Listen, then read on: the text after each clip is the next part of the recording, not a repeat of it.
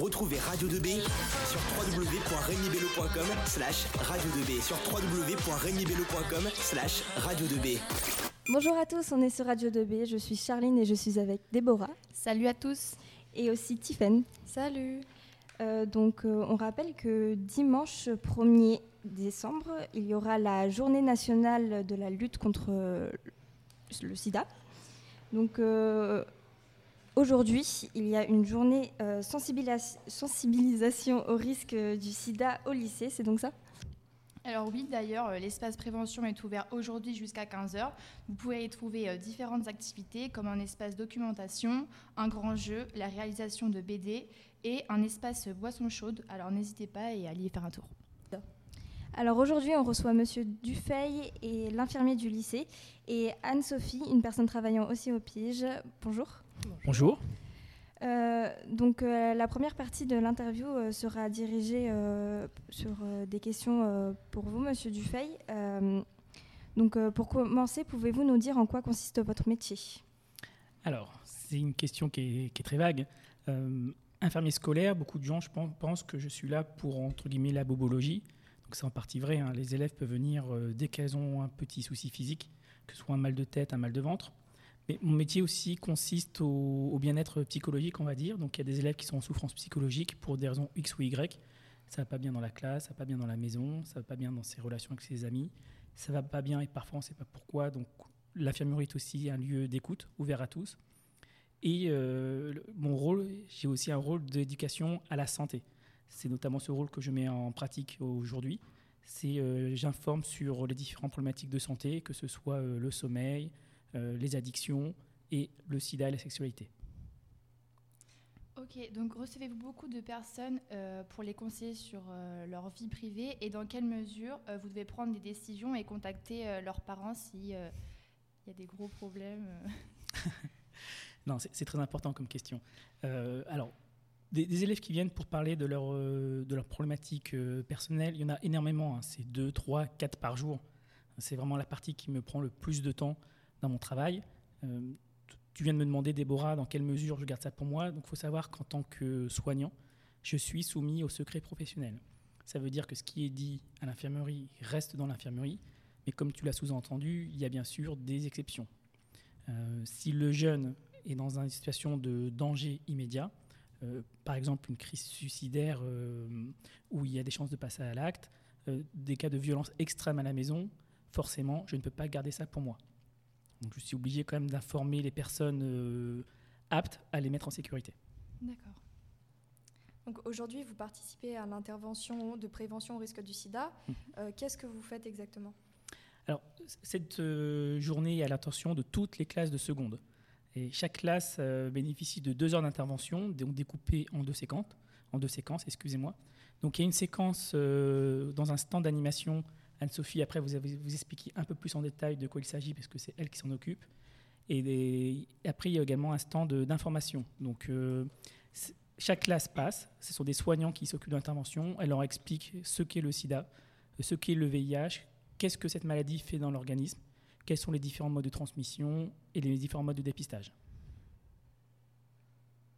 D'accord. Et euh, est-ce que les élèves, ils ont été euh, dynamiques? Est-ce que ça les a intéressés? Est-ce qu'ils ont vraiment bien répondu euh, à cette intervention? Oui, dans la très grande majorité, oui.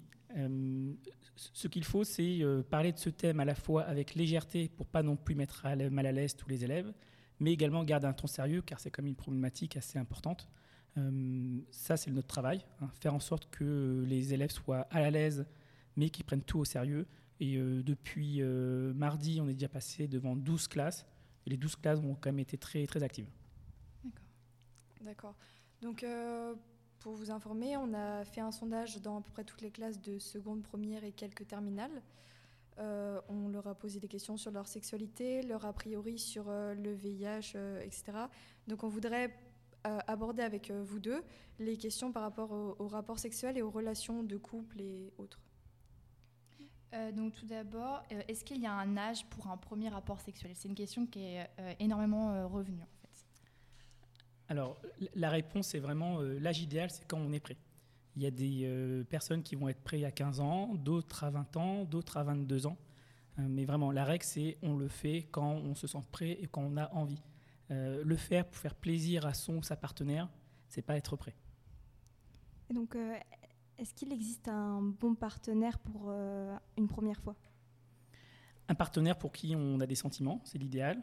Un partenaire aussi qui a des sentiments pour nous. Un partenaire en qui on a confiance. Un partenaire qui a confiance en nous.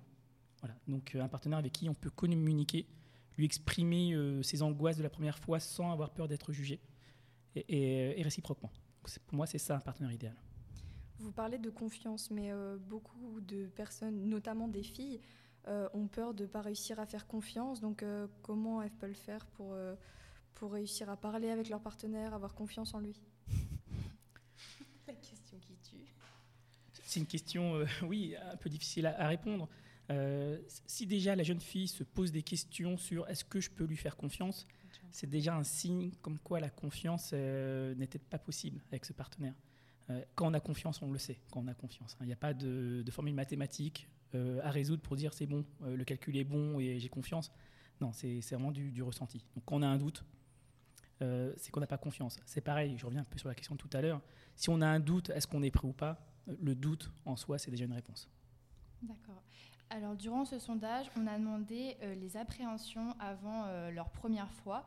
Donc, ce qui est revenu, c'est surtout peur d'avoir mal, euh, peur de saigner pour les filles aussi avoir mal, pour les garçons, que le préservatif craque ou ne pas réussir à le mettre, et de ne pas réussir à bander. Donc, est-ce que vous auriez des conseils pour les rassurer ou Alors, ce que je dirais. déjà tester là, avec notre atelier. Ils peuvent tester déjà, essayer de mettre la capote déjà. Voilà, ça peut être déjà un entraînement. Alors c'est sûr que c'est pas un pénis, un vrai, mais voilà, on a des tubes de dentifrice qui permettent d'essayer de mettre un préservatif. Donc déjà, ils peuvent s'entraîner un petit peu. Puis à la maison aussi, hein. à la maison, ils peuvent essayer. Euh, voilà, hein. si euh, ils jouent euh, à la maison avec leur pénis, voilà. Après, ils peuvent très bien essayer eux aussi de leur côté déjà pour commencer à, à, appréhender le préservatif parce que c'est pas facile aussi pour pour le garçon, la fille a toujours peur d'avoir mal, avoir, peur des saignements et, tout ça. Mais euh, voilà, c'est aussi, je pense, une grosse pression pour, euh, pour le garçon que de réussir à, bander, comme on dit, ou euh, à mettre le préservatif. Donc, ils peuvent essayer à la maison. Je reviens sur les appréhensions masculines. C'est ça qu'elles sont différentes de celles des, femmes. le peur que le préservatif craque, la peur de ne pas réussir à le mettre, la peur de ne pas arriver à bander, ça, c'est pas que la première fois. Hein, ça peut arriver à tout âge. Au bout de 10 ans, 15 ans, 20 ans d'expérience, euh, un préservatif qui craque, ça m'est déjà arrivé à plusieurs reprises. Et c'est pas parce qu'on fait mal, c'est parfois c'est la faute à pas de chance. Et euh, comme vient de le dire Anne-Sophie, s'entraîner à la maison avant, cette première fois, c'est extrêmement important. Hein. Se retrouver devant la fille et lire la notice de préservatif et dire attends j'essaie de le mettre, si ça dure 10 minutes, euh, pour la fille c'est pas sympathique. Et au, niveau des douleurs féminines, oui c'est une appréhension que toutes les filles ont. Il faut savoir que plus la femme aura envie, plus elle risque d'être excitée, donc plus elle sera lubrifiée et moins ce sera douloureux a priori. Après, le saignement, c'est donc la rupture de l'hymen. Je pense que ça, beaucoup de, femmes le savent. C'est assez logique de saigner, il n'y a rien d'inquiétant. D'accord. D'accord. On a observé chez beaucoup de filles, mais aussi de garçons, qu'il y avait beaucoup de complexes. Donc euh, la question est beaucoup revenue de comment réussir à se mettre nu sans avoir honte devant son partenaire. Alors, tu vas J'y vais J'y vais. Vas-y, commence. Alors, moi, déjà, j'ai en partie une réponse. C'est qu'aujourd'hui, on a un souci, euh, on va dire, sur tout ce qui est film pornographique, où euh, l'adolescent se réfère beaucoup à ça. Sauf qu'il faut savoir que c'est du cinéma. Donc, à un moment donné, quand on voit euh, des gros pénis ou des, des, gros vagins ou des choses comme ça, en fait, l'adolescent va se référer à ça, ce qui est faux, puisqu'en fait, lui, il croit qu'il faut qu'il fasse les mêmes performances que les films porno. Donc je pense que déjà ça c'est une problématique euh, qui est réelle aujourd'hui, hein, puisque quand on interroge les ados, c'est bah ouais, euh, moi j'ai regardé ça, j'ai vu ça, euh, je serais pas capable de faire ça. Bah non, c'est clair, même moi je serais pas capable. Ah bon? Donc voilà. Donc déjà il y a une problématique par rapport à ça. Le film pornographique, c'est du cinéma, et ça faut vraiment que l'adolescent il l'entende et qu'il faut pas se référer à, à, ce film-là pour voilà pour pour faire son premier acte sexuel faut qu'ils aient leur propre expérience et faut arrêter aussi de voilà d'avoir ces complexes là par rapport à ça puisque chaque être est différent et qu'à un moment donné euh, voilà on vit on vit avec avec cette différence là et euh, et, voilà, il n'y a pas de performance à avoir pour le premier acte sexuel ou pour les euh, prochains actes sexuels. Oui, c'est du cinéma. Et quand on va voir Star Wars au cinéma, en sortant, on ne fait pas des combats de sabre laser. Euh, quand on va voir James Bond, on ne fait pas non plus des scènes d'action. Là, on ne se pose pas la question. C'est vrai que par contre, pour le porno, c'est considéré comme une référence. Mm. Non. Euh, au niveau des complexes, euh, c'est vrai que les deux sexes peuvent complexer. Chez l'homme, c'est quand même toujours la taille du pénis qui revient. Et ce qui est amusant, je l'ai encore vu dans les différentes interventions, c'est qu'ils complexent sur la taille de leur pénis, mais ils ne connaissent même pas la moyenne, la taille moyenne. Et donc, souvent, intervention, je leur fais un peu peur, je leur dis la moyenne, c'est 20 cm. On sait évidemment que c'est pas ça. Et euh, il y a des garçons, euh, ils ont peur, d'autres qui font semblant de bah oui, euh, oui, évidemment. Donc je profite de cette émission pour dire que la moyenne, et c'est bien une moyenne, en France, on est entre 11 et 13 cm. Mais c'est une moyenne. Si on est à 10 cm, c'est pas dramatique. Un micropénis, c'est 7 cm. Donc c'est assez rare, et même si on a un micropénis, ça ne nous prive pas d'une vie sexuelle. Mais voilà, 20 cm, c'est vraiment réservé surtout pour les films pornographiques. D'accord, très bien. Est-ce que vous pourriez nous parler des relations sans amour? Oui, euh, bien sûr euh, qu'on peut. Je t'en prie. Merci Anne-Sophie. De rien. Alors, oui, c'est vrai qu'on dit toujours euh, le sexe c'est avec des sentiments, avec, des, avec de l'amour. on pourrait dire le sexe c'est avant tout du désir. Alors c'est vrai que pour une première fois, une première fois c'est inoubliable. On se souvient tous de notre première fois, comme on se souvient tous de la première fois qu'on a mangé un hamburger ou des choses comme ça c'est toujours bien d'avoir un très bon souvenir de cette première fois avec quelqu'un qu'on connaît bien, en qui on a eu du respect, pour qui on a des sentiments. Mais après, euh, chacun est libre de faire ce qu'il veut. Mais si on a envie d'un partenaire et que le partenaire a également envie de nous et qu'il n'y a pas euh, de sentiments, euh, pourquoi pas? Le sexe sans sentiment, c'est possible tant qu'il y a envie mutuelle et respect mutuel. C'est ça le plus important. L'envie réciproque et le respect réciproque. À fait. Voilà.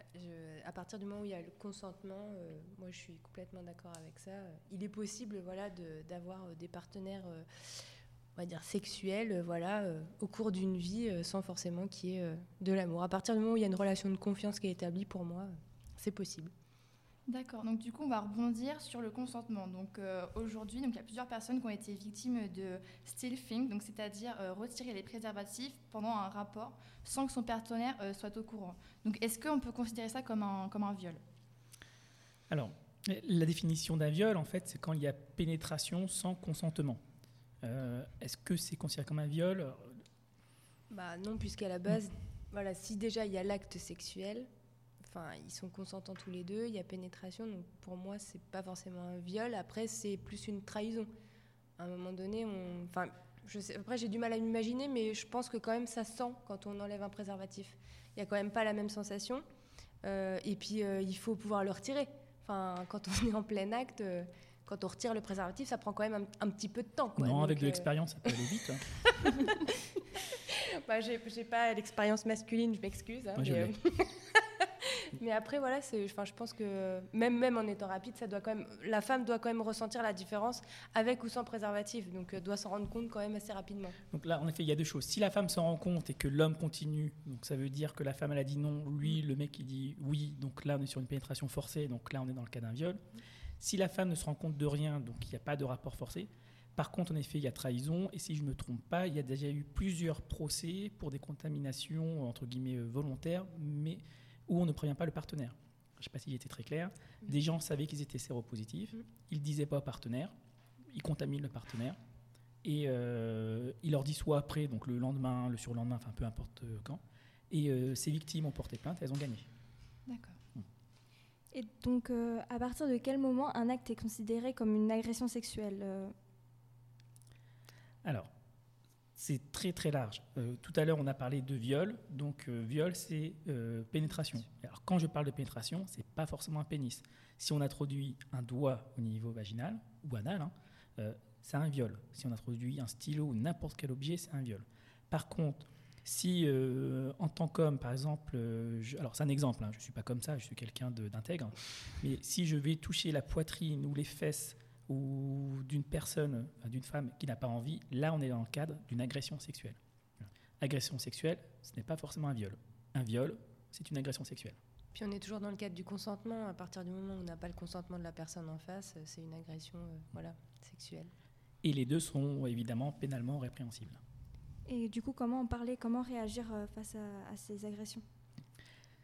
C'est compliqué.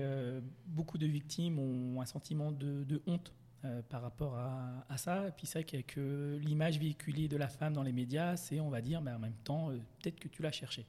Hein, aujourd'hui, si une fille se met en, petite jupe et un petit décolleté, les garçons vont dire oui, mais en même temps, elle a bien cherché à me provoquer. Bon, on va pas revenir sur ce débat-là, évidemment, chacun est libre de s'habiller comme, euh, comme ils veulent. En, parler, c'est euh, déjà en parler avec quelqu'un de confiance. On n'en parle pas, bien sûr, au, premier venu. Et il euh, faut savoir aussi qu'est-ce qu'on attend quand on va parler. je rejoins un peu la première question que tu m'as posée, Déborah, ou Tiffen, je ne sais plus. si un élève vient m'en parler à l'infirmerie, bien sûr, j'invite à lui en parler, en fonction de la nature de l'agression, moi, je ne pourrais pas garder ça pour moi. Ça veut dire qu'il y aurait très fortement des suites judiciaires.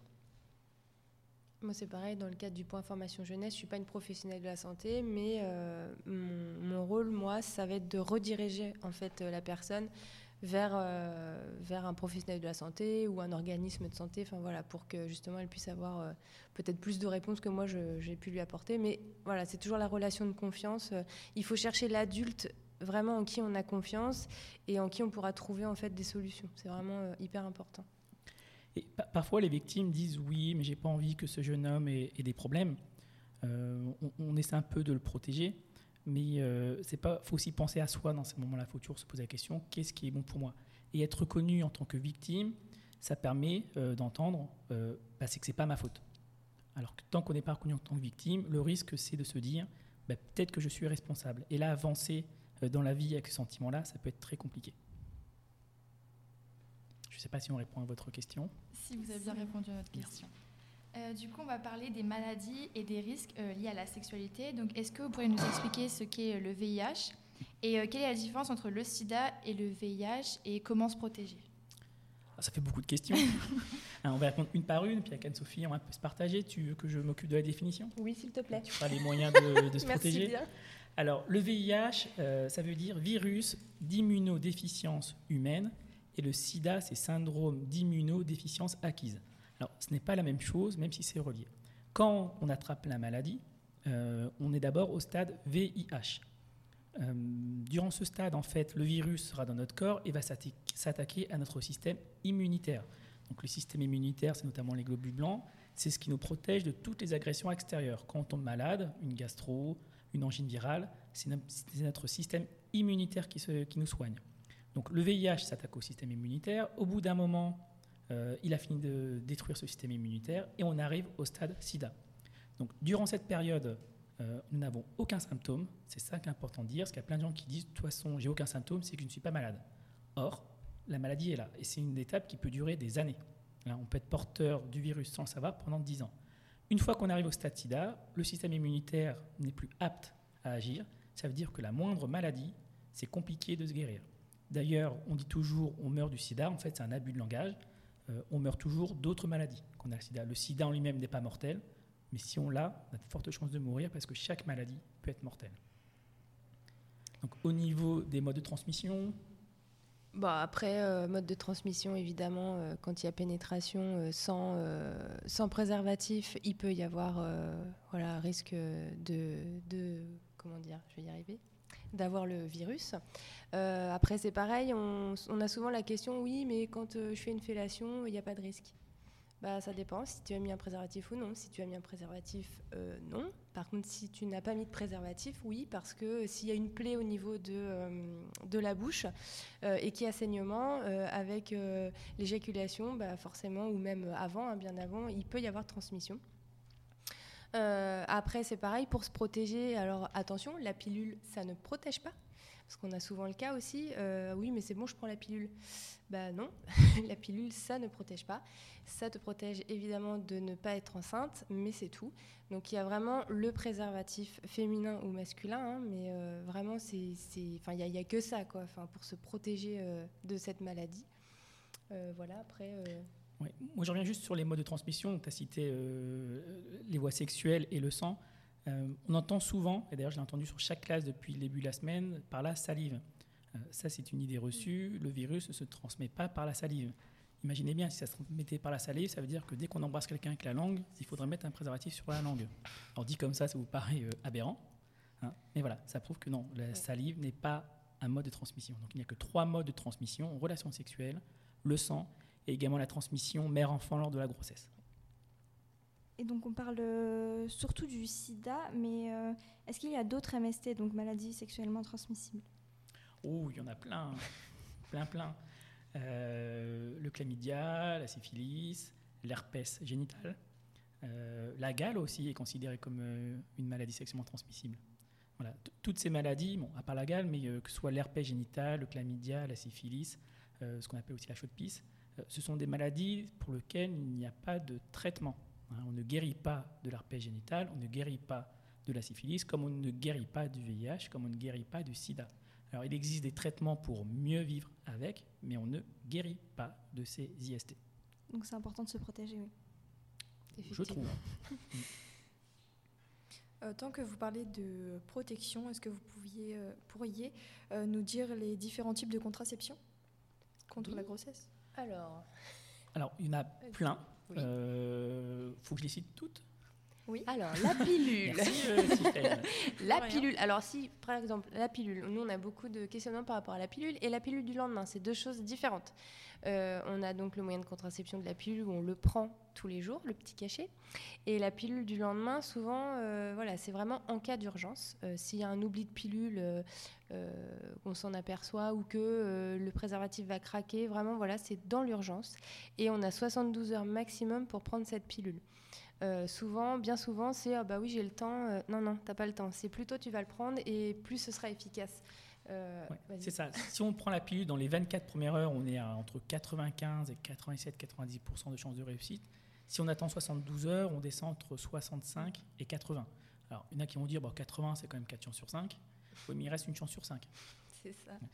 Et juste contraception d'urgence pour la grossesse. C'est pas contraception, contraception d'urgence pour les IST. Je te laisse continuer, Anne-Sophie. Eh ben, les moyens de contraception, on a encore euh, l'implant, on a le stérilet, on a l'anneau, on a les patchs. Alors si, il en, on en pour parler d'une pilule pour hommes aussi. C'est pas encore sur le sur le voilà sur le, le marché, mais c'est en train, on est en train d'en parler, donc euh, à voir euh, comment ça va se développer. Ça fait plusieurs années qu'on entend parler. Oui. donc il y a le patch, il y a aussi le diaphragme, les injections d'hormones trimestrielles, et puis l'abstinence. Est-ce qu'on peut le citer, celui-ci Oui. Voilà. Et alors, euh, il y a aussi un mode de contraception que certains pratiquent et qui est loin d'être fiable, ce qu'on appelle le coït interrompu. Ça veut dire que l'homme se retire avant l'éjaculation. Euh, clairement, ça, c'est loin d'être fiable. Parce que déjà, il faut que le garçon arrive à se retirer. soyons honnêtes, c'est pas toujours facile. Et euh, même avant l'éjaculation, euh, l'homme produit un liquide qui s'appelle le liquide séminal, qui peut contenir des spermatozoïdes, mais aussi euh, du virus. Donc ça veut dire qu'avec ce petit liquide qui est produit avant l'éjaculation, il peut y avoir grossesse ou transmission de maladie. Alors, chez les jeunes filles, clairement, le, mode de, moyen de contraception le plus répandu, c'est la pilule. Ensuite, c'est l'implant. Chez les femmes, un peu, je dire un peu plus âgées, elles restent très jeunes, hein, mais les adultes, c'est plus le stérilet euh, a aussi comme une place importante. Euh, tout ce qui est patch, alors quand on parlait de patch, c'est un peu comme les patchs de nicotine, hein. on pose ça à l'épaule pendant une semaine et, voilà. Euh, les injections, l'anneau, le diaphragme, ce sont des moyens de contraception un peu plus exotiques, on va dire. C'est un peu plus rare, mais ils existent. D'accord. Excusez-moi. Vous allez y arriver. beaucoup de filles, notamment en seconde et en première, nous ont demandé si le stérilet ou l'implant, ça fait mal. Alors, moi, personnellement, j'ai jamais essayé. Moi non plus. Euh, après, euh, après, avec, euh, après avoir discuté avec plusieurs femmes, l'implant, quand on le met, non, ça ne fait pas mal puisque c'est une injection, mais c'est vraiment très petit. Par contre, pour le retirer, oui, c'est un petit peu plus douloureux. Et le stérilet, ça, dépend. Les anciens, oui, a priori, ça faisait mal. Euh, maintenant, il y a des, nouvelles, des nouveaux matériaux qui sont utilisés, donc qui font beaucoup moins mal. Après, ceci dit, le stérilet, c'est quand même conseillé pour des, plutôt des jeunes femmes. Enfin, après, je sais pas. Euh, souvent, on, dit souvent le stérilet après au moins avoir une grossesse, quoi. Après, bon. Euh. Oui, ça c'était vrai il y a une quinzaine d'années. je suis hein. vieille. non. Aujourd'hui, une femme qui n'a pas eu d'enfant peut aussi mettre un stérilet. Alors, il y a beaucoup de gynécos qui, prescrivent un petit traitement, euh, un petit décontractant, euh, un petit anxiolytique, type Xanax ou Atarax avant la pose du stérilet pour que la femme se détende un peu. Est-ce que souvent par le stress, je peux comprendre qu'une femme soit stressée à la pose d'un stérilet, qu'on est stressé, les muscles se contractent. Du coup, c'est encore plus compliqué de mettre le stérilet et du coup, ça augmente la douleur. Donc, en étant un peu plus décontracté, tout ça se relâche et c'est un peu plus facile. Donc, ça, c'est assez fréquent, cette euh, prescription d'un décontractant. D'accord. Et tout à l'heure, vous avez parlé euh, de pilules masculines. Donc, c'était pour savoir où ça en était, parce qu'on sait qu'aujourd'hui, euh, c'est les femmes qui prennent la pilule, alors qu'on sait qu'il y a de nombreux effets secondaires qui sont néfastes pour elles, donc comme la perte ou prise de poids, la dépression, ce genre de choses-là. Alors juste, je reviens sur la prise de poids et la pilule, c'est pas vrai. On ne prend pas de poids avec la pilule. En fait, si on prend du poids avec la pilule, c'est qu'elle n'est pas adaptée à nous, en fait, à notre mode de fonctionnement ou à notre corps. Euh, donc voilà, s'il y a prise de poids, il faut vraiment euh, consulter, échanger, euh, peut-être pour voir une, voilà, avec des hormones microdosées ou des choses comme ça. Mais il n'y a pas de prise de poids avec la pilule. je fais encore une parenthèse sur la pilule féminine. On viendra à la, contraception masculine. C'est parce que je suis un homme que j'évite le sujet. Euh, tu parlais d'effets secondaires. Euh, il y, a peu de, y a peu de femmes qui le savent, mais euh, une femme qui va prendre la pilule et qui va consommer du tabac en même temps, elle va augmenter le risque d'accident cardiovasculaire, donc tout ce qui est crise cardiaque, AVC, par 20. Donc le mélange pilule contraceptive, tabac, clairement, c'est mortel. C'était la petite séquence peur de l'émission. Euh, ensuite, quant à euh, la contraception, masculine, comme j'ai dit tout à l'heure, c'est un sujet qui revient souvent depuis euh, des décennies. Il y a des laboratoires qui sont pour, des laboratoires qui sont contre. Aujourd'hui, c'est pas sur le marché. On dit toujours c'est pour bientôt, c'est pour bientôt. Moi, j'entends ça depuis une vingtaine d'années. Donc, je ne dis pas que ça ne viendra pas sur le marché. je vous avoue que j'ai pas encore bien regardé comment ça fonctionne. Est-ce que ça, empêche la production de spermatozoïdes? Est-ce que ça les tue? Je ne sais pas du tout. Mais euh, en tout cas, pour l'instant, ce n'est pas d'actualité. D'accord. D'accord, donc maintenant on va passer aux préjugés. Donc euh, j'ai eu beaucoup de garçons qui nous ont redit euh, ouais les règles ça fait pas mal. Qu'est-ce que vous pouvez nous dire là-dessus? Bah, C'est pas vrai.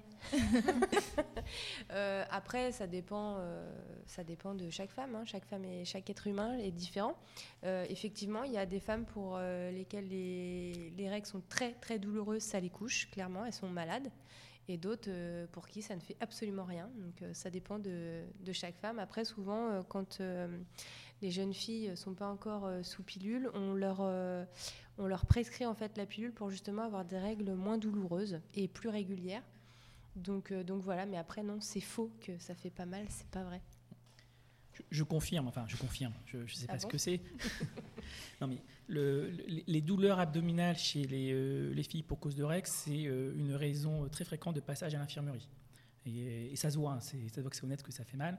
Alors, avoir mal pour les règles, c'est quelque chose, je ne vais pas dire normal, mais de logique. Par contre, avoir très mal, euh, il faut quand même consulter. Hein. Il peut y avoir une problématique sous-jacente.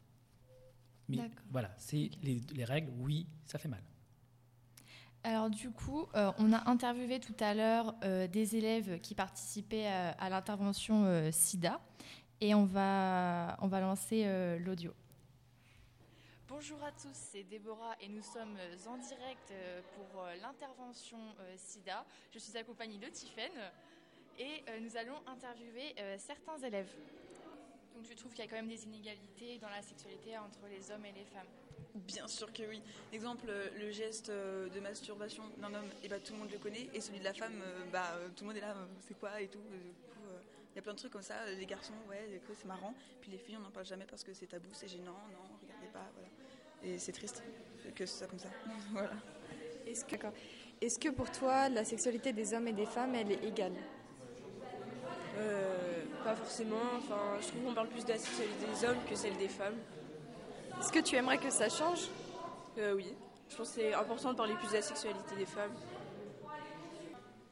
Euh, bah. Oui, parce qu'on la vit pas forcément pareil, mais euh, je pense que c'est égal, enfin, genre euh, préservatif féminin, masculin.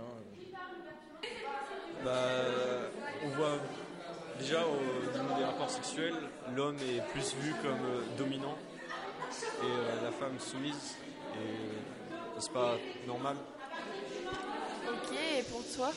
Euh, Pour ma part, même si ça va être plus une picture de rappel, beaucoup de personnes peuvent dire ou pensent que la femme est plutôt soumise pendant un rapport. Moi, je pense totalement Ils peuvent être égaux, mais tout dépend des envies et des deux personnes, en fait, pour moi. Est-ce que ce serait pour vous euh, simple de parler de votre sexualité à votre famille ou à vos amis? Bah, Dans la famille, dépend qui, mais dans la société, en général, c'est assez euh, tabou. Donc ça devrait pas l'être parce que c'est tout le monde le fait.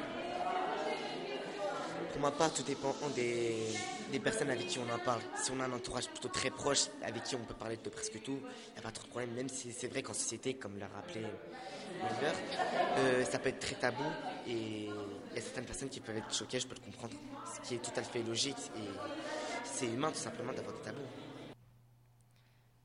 Donc voilà, comme vous avez pu l'entendre, euh, de nombreux garçons pensent que oui, euh, l'égalité homme-femme est présente dans la sexualité. Mais par contre, pour les filles, on a bien vu que pour elles, bah non, c'est pas forcément appliqué, qu'il y a beaucoup de garçons qui pensent que, que c'est pas égal, voilà. Et les filles, bah, elles voudraient qu'on en parle plus. Il faut qu'on réponde. Voilà, c'est ça, c'était pour euh, avoir un peu votre avis. Après, euh, moi je pense que, après c'est un avis très personnel, mais je pense que ça vient aussi de la société qui nous entoure. Euh, les inégalités hommes-femmes, ça ressort beaucoup en ce moment, que ce soit sur la sexualité ou autre. Euh, effectivement, euh, quand je peux en discuter moi avec les adolescents que j'ai, les filles trouvent qu'effectivement il y a une égalité sexuelle, les hommes moins, comme là on a pu l'entendre. Après, la faute à qui, j'ai envie de dire? La faute à la société, la faute aux parents, la faute aux institutions, la faute. Enfin, on peut rejeter la faute à beaucoup de personnes à partir du moment où, euh, où chaque ado est bien dans sa sexualité, je me dis que voilà, finalement, il n'y a peut-être pas tant de problèmes que ça. Parce que là, est-ce qu'on parle d'égalité sexuelle euh, au quotidien, dans les médias, dans la vie quotidienne, ou d'égalité sexuelle dans sa propre intimité? C'est deux choses assez différentes. Oui, c'est moi, moi, qui pose des questions maintenant. Ah. C'est surtout euh, en général, je pense, pour Là, vous me posez une colle. Non, mais en fait, on parle d'inégalité sexuelle, mais par rapport à quoi? Par rapport aux pubs qu'on peut voir? Non, parce que si on prend par exemple la dernière pub euh, pour les serviettes, pour les règles et compagnie, là, ouais, carrément, ouais. C'est, je trouve ça, moi, personnellement, je trouve ça juste, euh, enfin, choquant. J'ai beau, euh, enfin, voilà, j'ai beau être adulte, je suis désolée, enfin, on, on, passe pas ça à la télé, voilà. C'est mon avis très personnel. Et là, pour le coup, oui, je trouve que au niveau de, la femme, il y a quelque part euh, une image qui est donnée qui n'est pas forcément très bien en fait. Donc euh, oui, si on, si on se base sur, euh, sur les publicités, sur les médias ou des choses comme ça, oui, effectivement, il va y avoir un souci au niveau de l'égalité homme-femme. La sexualité masculine, on pourrait dire que c'est une sexualité un peu plus extérieure, ne serait-ce qu'au niveau du, pénis, du phallus, on le voit. La sexualité féminine, c'est une sexualité qui est un peu plus intérieure. Euh, d'ailleurs, euh, on dit souvent que l'homme a la sa sexualité plutôt à 18-20 ans à l'adolescence et qu'une femme, il lui faut au moins 15 ans, 10, euh, 15 ans de vie sexuelle pour vraiment arriver à maturité sexuelle. Tu confirmes, Anso, tu n'as pas 40 ans, mais... Non, non, non, je peux, non, je peux pas confirmer, j'ai pas 40 ans. Ah, pas encore. non, non, mais oui, effectivement, plus on avance dans l'âge, et, mieux c'est, c'est sûr. Et, et c'est vrai que du coup, les garçons ont plus de facilité. Alors, euh, une fois de plus, euh, pourquoi Ça, c'est compliqué à répondre. Hein. Peut-être euh, le climat familial, les médias, mais les hommes parlent plus facilement. D'ailleurs, on voit bien, généralement, dans, les familles aussi, quand le garçon a fait sa première fois, c'est bah, bravo, et il faut par contre, ce serait bien que la fille reste, reste pure. Et là, je ne parle pas forcément que dans des familles extrêmement religieuses, c'est quasiment dans toutes les familles. D'accord. Euh, c'est vrai qu'il y a de nombreux préjugés, mais en se basant aussi sur la vie quotidienne, on remarque que les femmes sont prises aussi euh, un peu, je cite, comme des objets, euh, en se faisant siffler dans la rue ou en ayant des, des remarques assez déplacées. il y a même, je ne sais plus c'est quelle vidéo, où un, un homme s'est transformé en femme pendant une journée. Oui, sur Facebook, oui. Oui, et euh, il a reçu énormément de remarques euh, dans le métro, il s'est fait siffler. Euh, pouvez-vous nous en dire sur, sur ces... Enfin, pas vraiment... Enfin, oui, je vais dire l'inégalité au niveau dans la vie quotidienne, le fait que les femmes soient prises un peu comme des objets un homme, quand il va insulter une, femme ou il va la siffler, euh, d'un côté, il va également assouvir à certains plaisirs. traiter une fille de salope, pour lui, ça va le satisfaire. Alors, bien sûr, s'adresser à la femme, mais ça peut être en partie pour ça qu'il le fait. attention, je ne dis pas que c'est une bonne chose. Après, en effet, il y a également cette image de la femme qui est véhiculée dans, dans beaucoup de pubs.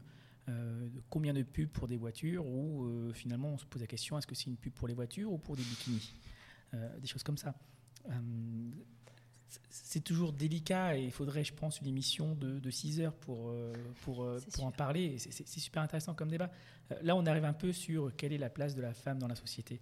Et est-ce que finalement, ce n'est pas nous, alors quand je dis nous, c'est pas nous cinq autour de la table, hein, c'est nous, espèces humaines, euh, est-ce que c'est pas nous, de par nos comportements, de par, euh, de par nos préjugés, qui avons en partie euh, instauré ce climat?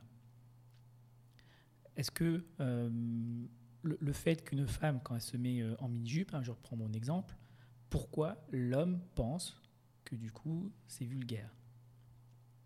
Oui, encore une fois, je vous pose une question. C'est pas très bonne question. c'est la société, tout, mhm. tout simplement. On, est arrivé à une image où, euh, où euh, si on dit qu'une femme porte une mini-jupe, c'est vulgaire et, euh, et ça s'est répandu et donc tout le monde pense ça, enfin tout le monde, une majorité, je veux dire. Parce qu'en soi, porter une mini-jupe, ça veut dire je montre mes jambes. Mais moi, quand je mets un short qui est un peu court, on me dit pas, oh là là, Cédric, t'es sacrément vulgaire. pourquoi? Chez la femme, on le dit parce qu'en effet, dans différents médias, euh, les jambes sont considérées comme finalement comme un. Euh, Aide-moi, Anso, comme non, un. je peux pas. bon, je suis livré à moi-même. Mais comme. Euh, je cherche le mot, mais. une zone sexuelle, c'est le mot que je cherchais. Hein. C'est vrai que pour beaucoup, la femme, une zone sexuelle, c'est les parties génitales, les fesses et les seins. Mais les jambes, aujourd'hui, c'est devenu quasiment une zone sexuelle. Euh, si elle va montrer ses bras, c'est aussi un peu ça en fait. On, dénude de plus en plus euh, la femme. Et c'est marrant quand on regarde euh, la télévision des années 60, c'est pas du tout l'image de la femme. Elles sont toutes en robe longue, et plus on a raccourci, plus elle est devenue vulgaire. Après, hmm. Après, ceci dit, est-ce que ça vous est pas arrivé vous aussi dans, dans votre jeune vie d'aller siffler un garçon ou oh il est trop beau, je le kiffe. là c'est pareil. Quand c'est la fille qui dit ça, c'est pas mal vu. Par contre, à l'inverse, oui, c'est mal vu. Donc c'est aussi un débat à avoir. À un moment donné, est-ce que euh, c'est pas se poser la question de, bah, quand on dit ça à un mec, est-ce que ça le gêne pas lui aussi? Ouais, t'es beau gosse. Euh, non, mais. Parce que voilà, on est en train d'alimenter son image de macho aussi, un peu. Enfin. C'est extrêmement intéressant. Ma réponse n'était pas une boutade. Et justement, la, réaction de, de l'autre est, différente. Euh, généralement, les garçons, quand ils sont sifflés, ils sont fiers. Je ne dis pas qu'il y a une réaction qui est bonne et l'autre qui est mauvaise. Euh, mais en effet, euh, la réaction masculine n'est pas la même que la réaction féminine. Et là-dessus, c'est compliqué parce que les, hommes, s'ils se disent, de toute façon, moi, si on me dit euh, je suis bon, alors je suis pas sûr que ça se dit, je vais être content. Donc si je lui dis qu'elle est bonne, c'est un compliment. à la femme, c'est pas du tout comme ça qu'elle va le prendre. Et en même temps, je la comprends totalement. Hein, il y a aussi une différence de perception et de compréhension des discours. Je vous l'avais dit, hein, il faudrait 6 heures pour, euh, le débat. C'est très très long. Donc, euh, en tout cas, merci d'avoir répondu à nos questions. Ah, c'est déjà fini Malheureusement, oui.